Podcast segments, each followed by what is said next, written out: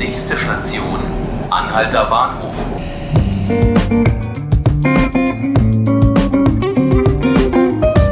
Hallo, hier ist Ruth Ziesinger.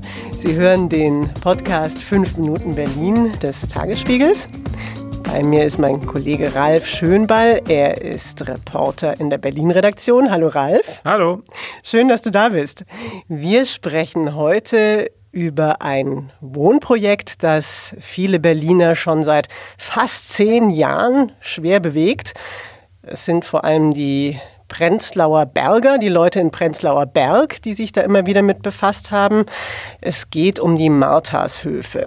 Da sind die Emotionen immer wieder hochgekocht. Mal ganz am Anfang, als sie geplant wurden. Zwischendrin, da gab es dann auch mal, glaube ich, eine Attacke auf dieses Wohnprojekt, weil es als Luxuswohnprojekt deklariert wurde.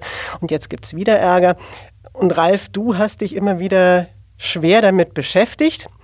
Und ich würde dich bitten, erzähl doch mal unseren Zuhörern, die jetzt vielleicht nicht in Prenzlauer Berg wohnen und nicht ganz genau wissen, was die Marthashöfe eigentlich so sind, worum es sich da handelt bei diesem Wohnprojekt. Ja, das sind ganz einfach 154 Eigentumswohnungen. Mhm. Ganz früh, in der Frühzeit der Gentrifizierung im prähistorischen, neuzeitlichen Berlin, als gerade der große Bauboom anfing und wir eigentlich alle noch fröhlich als Mieter in irgendwelchen Wohnungen für 4,22 Euro pro Quadratmeter mieteten, da entstanden die Marthashöfe. Eine Anlage, die das Wohnen revolutionieren sollte und für die es zwei wunderbare Bauherren und Baufrau gab, nämlich einen bayerischen Bauunternehmer namens Stoffel und der Erbin des Stefanel-Clans aus Italien, der diese wunderbare Textilmarke erfunden hat. Ja, die kenne ich. Die machen wirklich schöne Anziehsachen, ne?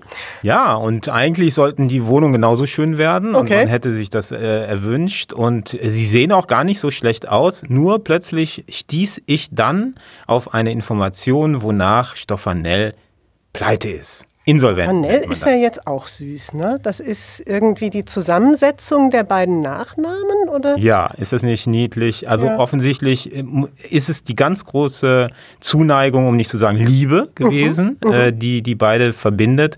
Und ich finde, es ist einfach nett, diese Wortschöpfung. Aber jetzt habe ich dich unterbrochen mit meinem äh, unqualifizierten Einwurf. Du wolltest eigentlich erzählen, du bist über eine Geschichte gestolpert bei den Marthashöfen. Das Luxuswohnprojekt, Bauprojekt, das vielleicht doch gar nicht so luxuriös ist, wie man eigentlich so vermutet? Ja, plötzlich äh, sah ich, dass die Firma insolvent ist, so nennt man das, äh, zahlungsunfähig. Und ich habe mir gedacht, das kann doch nicht sein. Die beiden insolvent, tatsächlich, sie sind es nicht als Firmen und als Privatleute schon gar nicht. Es sind aber zwei Unternehmen aus ihrer Gruppe. Diese zwei Unternehmen haben die Martershöfe gebaut und die sind jetzt in einer Art Schutzschirmverfahren, mit dem sie aus den Zahlungsschwierigkeiten herauskommen sollen.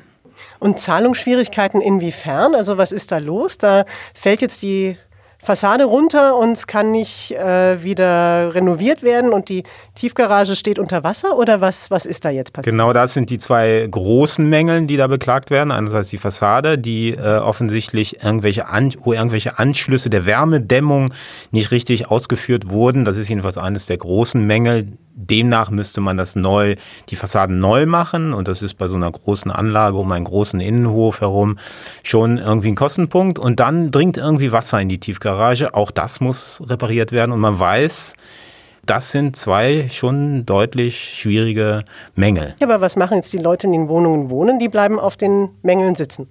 Es gibt so eine Art Paketangebot, was die äh, äh, Stoffanels gemacht haben, wenn man sie so nennen darf.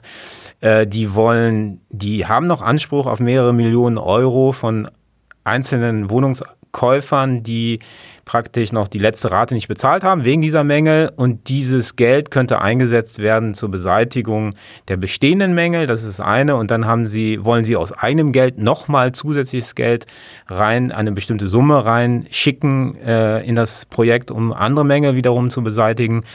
Und schließlich wollen sie die Rechte an den Prozessen abtreten. Also wenn sie gegen die Malerfirmen oder die bauausführenden Firmen gewinnen am Ende des Tages und Ansprüche auf Gelder haben, dann würde dieses Geld auch nochmal zur Beseitigung der Mängel äh, eingesetzt werden. Wir haben ja am Anfang darüber gesprochen, dass, das, dass die Martershöfe sehr, sehr umstritten waren.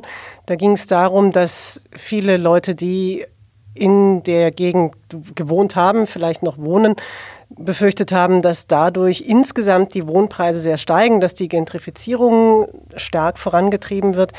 Was würdest denn du sagen? Wie sehr haben sich Befürchtungen bestätigt? Wie stehen die Marthashöfe heute in ihrer Umgebung da? Ja, es hat sich alles bewahrheitet, was die Gentrifizierungskritiker gesagt haben. Also ich meine, man sieht es daran, dass wenn man mit den Stoffanels-Leuten spricht, die dann auch sagen, die ersten haben schon ihre Wohnung wieder verkauft und höre, äh, siehe und höre, für das Doppelte des Preises, den sie vor acht Jahren oder so bezahlt haben. Mhm. Das heißt, die Preise sind explodiert. Die Wohnungen sind so teuer geworden, dass man, dass die Leute, die damals gekauft haben, wiederum einen wunderbaren Schnitt gemacht haben. Aber das heißt eben auch, dass die Mieten in dem ganzen Quartier eben erheblich gestiegen sind, sonst werden eben nicht so teure Preise gekauft, bezahlt. Ralf, vielen Dank, dass du hier warst. Das waren die fünf Minuten Berlin. Ich freue mich, dass Sie zugehört haben.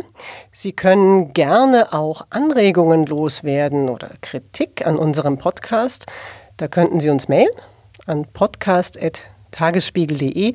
Ich würde mich sehr darüber freuen. Und ich würde mich auch freuen, wenn Sie das nächste Mal wieder reinhören bei den fünf Minuten. Das können Sie täglich ab 18 Uhr auf tagesspiegel.de oder bei iTunes oder Spotify. Vielen Dank und bis zum nächsten Mal.